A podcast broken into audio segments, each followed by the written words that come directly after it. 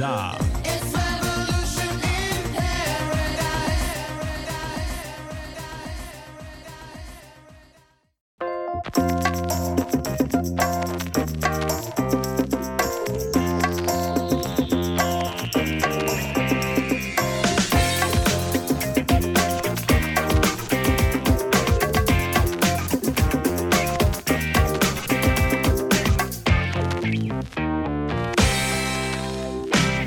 Willkommen bei Hannes and Guests zu einer weiteren Folge von Meet and Speak.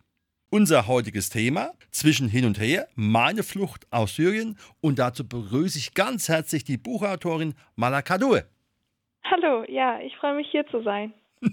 Malak, es ist natürlich immer eine spannende Frage, wenn man ein Buch schreibt, wie man auf die Idee gekommen ist, ein Buch zu schreiben. Man kennt es ja aus der Schule von einem Aufsatz, aber ein Buch ist ja noch was viel, viel Größeres und noch viel Anstrengenderes. Wie war dein Weg dahin zu sagen, okay, irgendwann beginne ich damit mit dem Buch, vielleicht auch über irgendwelche Aufzeichnungen, die du gemacht hast. Wie war das mit dem Buch und der Malak? Ja, also bei mir hat es tatsächlich auch mit Schule, also der Schule angefangen. Einfach Deutsch, ein Memoiren schreiben und da habe ich dann äh, mich dazu entschieden, für meine Flucht zu schreiben und vielmehr eigentlich auch über Syrien, über meine Verwandten und Freunde.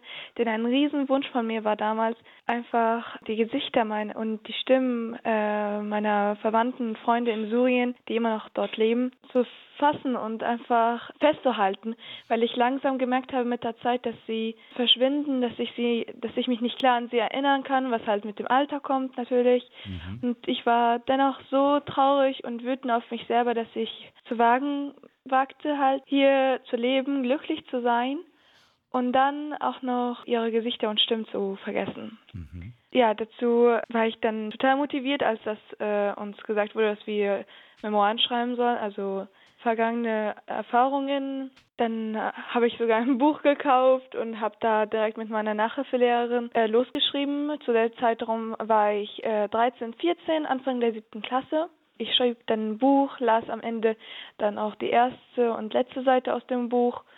Und es hat auf jeden Fall so damit geendet, dass ich am Wein war, dass meine Klassenkameraden am Wein war und meine ach so strenge Lehrerin. Und ähm, danach haben wir auch alle eine Pause gebraucht und da kam die Idee von meiner Lehrerin, hey, warum schreibst du nicht ein Buch darüber? Und ich würde sagen, so hat es angefangen. Super. Wie lange hat denn dieser Prozess des Buchschreibens gedauert? Also ich habe zwei Bücher geschrieben, um genau zu sein. Für die Arbeit hatte es äh, vier Wochen gebraucht. Und das andere Buch, das ich dann auch wieder handgeschrieben hatte, was auch dann zum Originalbuch jetzt wurde, habe ich mehr als ein halbes Jahr, ich glaube so neun Monate oder acht gebraucht. Mhm, schon eine gewisse Zeit. Ja. Nun ist es ja so, für uns hier in Deutschland ist ja das Thema Flucht ein ziemlich unbekanntes. Also es gab es mal irgendwann äh, nach dem Krieg, wo Menschen vertrieben worden sind. Wie war das damals für euch, dieser Impuls zu sagen, ich gehe weg? Und natürlich auch immer ist eine spannende Frage, wo, wohin geht man dann? Man kann ja auch sagen, okay, vielleicht gehe ich erst auch in Länder, die auch meine Sprache sprechen. Und wie war dann der Schritt zu sagen, nee, wir müssen vielleicht dann doch nach Europa? Also mein, ich würde sagen, meinen Eltern war es äh, schon vor drei Jahren vorher schon klar, dass falls es einfach äh, nicht besser wird, dass wir fliehen müssen und haben da angefangen sogar schon zu sparen. Natürlich verlässt niemand freiwillig sein Heimatland.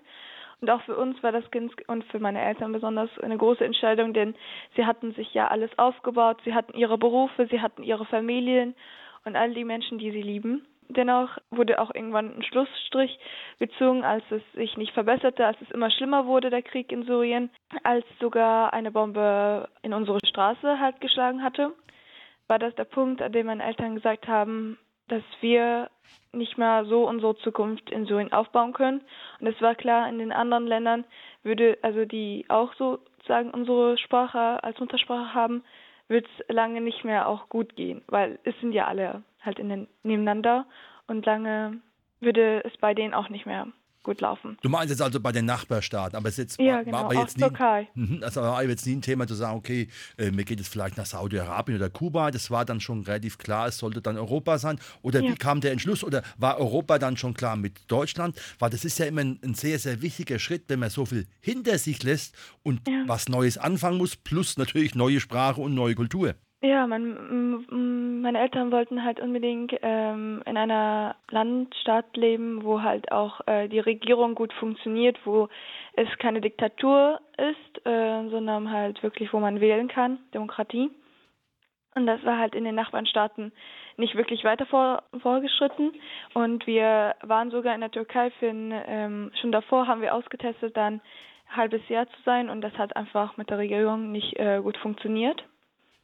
Und weshalb meinen Eltern äh, klar war, wir müssen nach Europa. Es war noch nicht klar, wohin überhaupt, aber als uns die, als äh, die Schleuser, mein, äh, mein Vater, anruften und äh, sagten, die Grenzen von Deutschland, also Angela Merkel hat die Grenzen geöffnet, war klar, dass wir sofort los müssten. Und selbst als wir noch wirklich nicht wirklich ein Ziel hatten, sind wir einfach, wollten wir einfach nur noch raus. Ist es so, dass man im Nachhinein auch sagen kann, okay, es gab auch noch schöne Momente auf der Flucht, weil es ist ja wirklich dann ein absolut unbekanntes Terrain und noch abhängig von Menschen, die ja auch noch Geld dafür nehmen, dass ich eine Reise machen kann. Nur das ist ja keine Reise in Urlaub gewesen. Ja, aber ich würde auch sagen, es gab wirklich schöne Erinnerungen. Das passe ich auch nochmal in meinem Buch nochmal immer wieder auf dass äh, meine Eltern viel auch dafür gesorgt haben, äh, dass es uns äh, auch gut geht auf der Flucht und dass wir so wenig Angst wie möglich haben. Meine Eltern äh, meinten schon direkt, wir sind auf ein Abenteuer und ich mochte früher wirklich die Figur Dora, Dora, jetzt habe ich sie. Äh, ich mochte die Figur, die ähm, die kam immer in den Kinderserien bei uns. Und ich mochte sie wirklich gerne. Und die war immer auf Abenteuer mit ihren Affen. Und äh, meine Mutter war so, wir sind jetzt auch, wir erleben auch ein Abenteuer wie Dora. Und ich war wirklich so in dieser Stimmung drinne, dass ich auch ab und zu einfach ohne Grund auch Rollen gemacht hatte. Und ich kann mich noch erinnern, und alle sind da gelaufen und ich äh, habe mich immer noch kurz hingestellt, habe eine Rolle gemacht und bin dann erst weitergelaufen. es hat alles noch spannender gemacht, muss ich sagen. Und es fühlte sich wirklich an wie ein Abenteuer. Und ich habe auch Menschen getroffen, mit denen ich mich auch gut verstanden habe. Mit Kindern habe ich auch öfters gespielt und selbst im Mittelmeer auf dem Boot hatte ich noch Zeit mit äh, meinen Freundinnen zu spielen, die ich dort dann getroffen hatte. Mhm. Hast du die dann auch später irgendwann wieder getroffen oder hat dich das dann einfach bedingt durch die Größe von Europa verlaufen? Ja, so ist es leider gewesen. Irgendwann war einfach der Kontakt weg. Man hatte sich nicht wiedergefunden. Irgendwann waren die in anderen Bissen und wir in anderen Bissen. Und ähm, ja, so hatte sich das auch dann weiterentwickelt. Wenn man in einem Land wie Deutschland ankommt, dann ist es ja eine äußerst spannende Sache, weil ja vieles ganz anders tickt wie jetzt in Syrien. Was war für dich am Anfang am faszinierendsten oder am verstörendsten?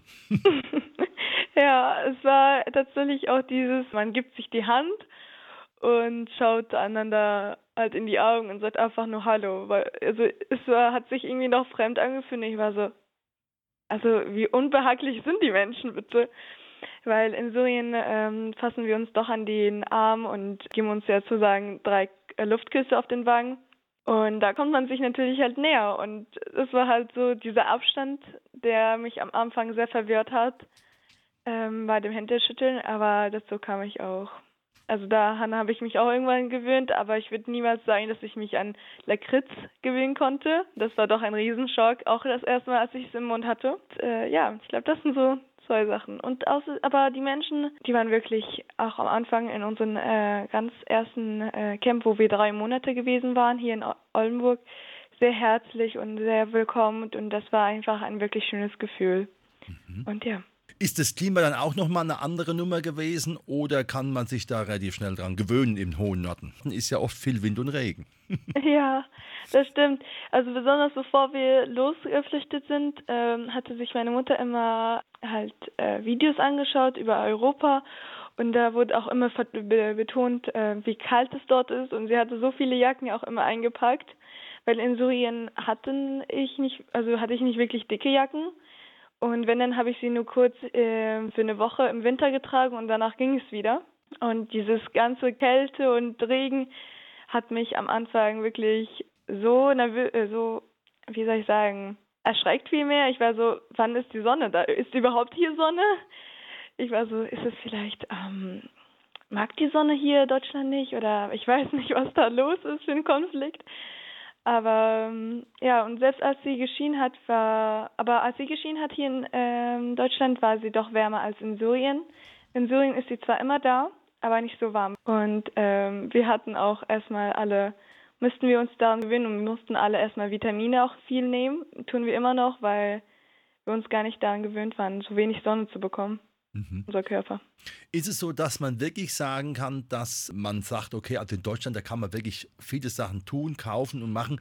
Das geht halt leider in Syrien nicht mehr, war aber vielleicht früher der Fall. Ja, also ich würde sagen, in Syrien war es, also selbst durch den, selbst wenn es da Krieg also eher immer noch ist und auch zu meiner Zeit, trotzdem war das so, dass, dass man sich eine schöne, wie soll ich sagen, Umgebung, dass man trotzdem eine schöne Umgebung hatte. Ich meine, auch von Land her ist Syrien wirklich ein schönes Land und trotzdem hat auch für eine Zeit lang äh, meine Eltern äh, gearbeitet. Sie hatten, selbst als der Krieg immer weiter eskalierte, hatten sie im Land äh, Schulen aufgebaut und ich hatte viel mit Kindern gespielt und ich hatte nicht wirklich, ähm, sobald ich so mit Menschen umgeben war, hatte ich nicht wirklich diese Angst, vielleicht könnte eine Bombe kommen, sondern es war einfach wirklich, einfach wie hier. Es war halt nicht wirklich so nötig, darüber nachzudenken. Ich glaube, man hat einfach jeden Moment, den man am Leben war, genossen mit Familien, die man halt sehen konnte. Und ich meine, es wurden ja immer noch Hochzeiten gefeiert und das war auch solche Anlässe, wo man, wo man kurz einfach das, den Krieg vergaß und einfach den Moment äh, lebte und es war ja trotzdem schön und ich hatte sehr schöne Kleider, also ganz viele sogar. Das alles, was halt ein Kind braucht, also um aufzuwachsen. Und ich hatte auch meine Brüder, wir hatten ein Haus und Tiere, Haustiere, ganz viele davon sogar. Ja, es war doch wirklich wie hier. Also wenn die Flug Kampfflugzeuge nicht über den Himmel fahren. Mhm. Jetzt ist es ja so, du bist ein junger Mensch, da heißt es ja immer, naja gut, die können sich dann auch relativ schnell integrieren und auch die Sprache lernen. Ja. Wie ist es jetzt für dich und auch für deine Eltern in der Zentralfrage? Da leben ja jetzt noch wirklich Verwandte in Syrien. Äh, es ist ja auch vom Titel her faszinierend, hin und her ist es ja dann auch eine emotionale Sache. Wie kommt man da klar und habt ihr dann auch überhaupt regelmäßig Kontakt nach Syrien?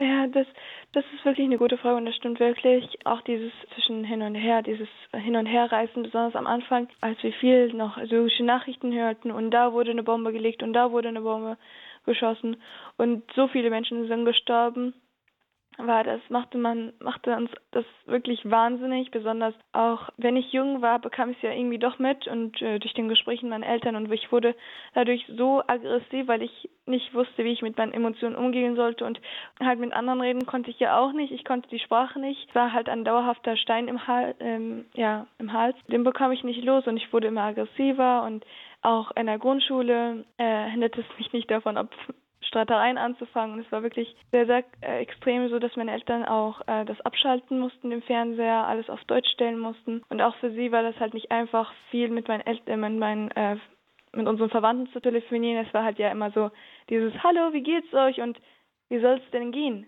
Sie leben in dauerhafter Angst. Sie kämpfen jede Sekunde in ihr Leben. Also es macht natürlich alles schöner, dass man sich sehen kann und dass man miteinander redet, aber es änderte nichts daran, dass die Situation sich immer mehr verschlimmerte, so dass auch der Kontakt äh, immer weniger wurde, weil natürlich auch äh, Schuldgefühle da mitspielten. Und ich meine, selbst äh, nach zwei Jahren hatte mein äh, Vater immer noch Heimweh und wäre es nicht für uns, dann wäre er definitiv wieder zurück. Und selbst wenn es dann den Tod hieß. Und ich meine, wir konnten ja auch ähm, Verwandte hierher holen als Familienmitglieder und wir hatten wirklich sehr dafür gekämpft, auch Oma ähm, hierher zu holen, wo es halt friedlicher ist. Und viele meiner Verwandten waren, alle fast, waren dann so, nein, ich möchte dort sterben, wo ich auch geboren wurde. Ja, es ist wirklich äh, schwer für beide Seiten von uns und ähm, dadurch wurde auch der Kontakt weniger. Mhm.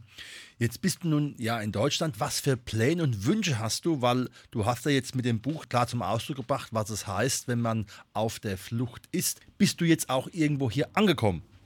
Oh ja, ich bin angekommen. Ich würde das schon sagen. Aber natürlich bleibt Syrien mein Heimatland und das Land, wo ich geboren wurde und meine Kindheit erlebt habe. Aber auch äh, hier in Deutschland habe ich mir, baue ich mir langsam meine Zukunft auf. Ich meine, ich möchte, ich bin jetzt in der zehnten, bin jetzt schon 16 Jahre alt, möchte Abitur machen. Ich möchte nächstes Jahr ins Ausland.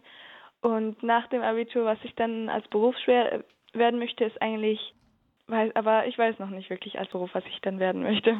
Das ist ja auch etwas, ich sag mal, hochgegriffen. Wichtig ist ja, dass du dich bei den Dingen, die du machst, am Ende auch wohlfühlst. Ja, das stimmt. Und meine Mutter ist ja Le Arabischlehrerin und äh, sie und meine Lehrerin finden auch, ähm, der Beruf äh, Lehrern würde mir zu mir passen, weil ich halt gerne so etwas, also Sachen beibringe und mit Kindern halt auch umgehe. sehr halt ein gesellschaftlich, wie soll ich, sozialer Mensch bin. Aber wie schon gesagt, ich weiß es nicht. Ich äh, konzentriere mich erstmal auf die Arbeiten, die auf mich kommen und auf das äh, Hier und Jetzt und natürlich auch auf Zeit natürlich mein Buch und ja, ich glaube, es hat alles noch seine Zeit und ich bin noch jung und ich kann noch, habe noch Zeit zum Überlegen. Sehr gut. Und da kommen wir auch schon fast zum Schluss. Da wollen wir nochmal richtige Werbung machen. Sag nochmal in kurzen Worten Titel, um was es geht und warum es einfach lohnenswert ist, dieses Buch zu kaufen und zu lesen. Ja, also Name ist jetzt zwischen hin und her, ist äh, von mir, äh, also Malakadur geschrieben worden und ich habe es geschrieben, ähm, wie ich am Anfang erwähnt hatte, auch ähm, wegen, äh, weil für mich, weil ich die Gesichter meiner Verwandten nicht äh, vergessen wollte, aber mit der Zeit entwickelt, nachdem auch ich Preise gewonnen hatte äh, und immer mehr Menschen mir zuhörten, ähm, entwickelte sich auch der Wunsch in mir, über die Toten und über die Lebenden zu sprechen, die ich auf meinem Weg begegnet bin über die, die in, äh, auf der Flucht gestorben sind oder in Syrien immer noch nach Hilfe schreien. Und ich möchte für die sprechen, die halt nicht selber, also selber geflüchtet sind, aber nicht darüber sprechen können, wie auch zum Beispiel meine Eltern. Das ist auch ein großes Thema. Ich meine, sie haben ja immer noch nicht mein Buch gelesen, denn äh, ähm, es ist ja auch nicht einfach, einfach, wenn man sich so viel darauf konzentriert hatte, das alles Schöne seinen Kindern zu geben, trotzdem noch Erfahrungen geblieben sind, die halt auch unschön waren. Und ist es halt auch eine große Sache, das alles durchzuleben. Durch, ja. Und auch für diejenigen, die einfach Interesse daran haben, wie es wohl ist, für ein kleines Kind da zu flüchten, im Krieg aufzuwachsen. Und ich rede über viele wichtige Dinge, die nicht nur meine Flucht, sondern es geht halt nicht nur um mich, sondern auch um viele äh, Dinge, die ich auch erlebt habe und Menschen, die ich getroffen habe. Und es, ich denke, es ist ein interessantes Buch für jeden, der sich halt auch mit dem Thema sehr interessiert. Wichtig ist einfach zu wissen, was man auch in der Gesellschaft dafür tun kann. Ich meine, ähm, klar hört man der und da sind geflüchtet, aber das wirklich zu lesen und zu wissen, was der eigentlich alles erlebt hat und wie schmerzhaft Wörter sein können, wie äh, geht zurück zu deinem Land sein können, denn niemand ist freiwillig von seinem Land geflohen letztendlich. Ja, das ist und das, und dieses Hass zwischen Ausländern und Deutschen, diese hasserfüllte Mauer, dass ich einfach darüber laufen kann, möchte ich damit erreichen, dass ich darauf spazieren kann, pfeifen, singt. Und wenn ich Menschen, die, die das Buch lesen, da hochhelfen kann, mit denen, damit wir alle da pfeifend, lachend singend über diese hasserfüllte Mauer rumspazieren können und sie hoffentlich irgendwann auch zugrunde geht. Ein wunderbares Abschlusswort. Das war zwischen hin und her meine Flucht aus Syrien, das Buch von Malakadur. Herzlichen Dank, dass du uns darüber Auskunft gegeben hast und natürlich weiterhin viel Freude am Leben und auf dem Laufen auf der Mauer, weil miteinander ist immer besser wie gegeneinander. Das stimmt. Vielen Dank.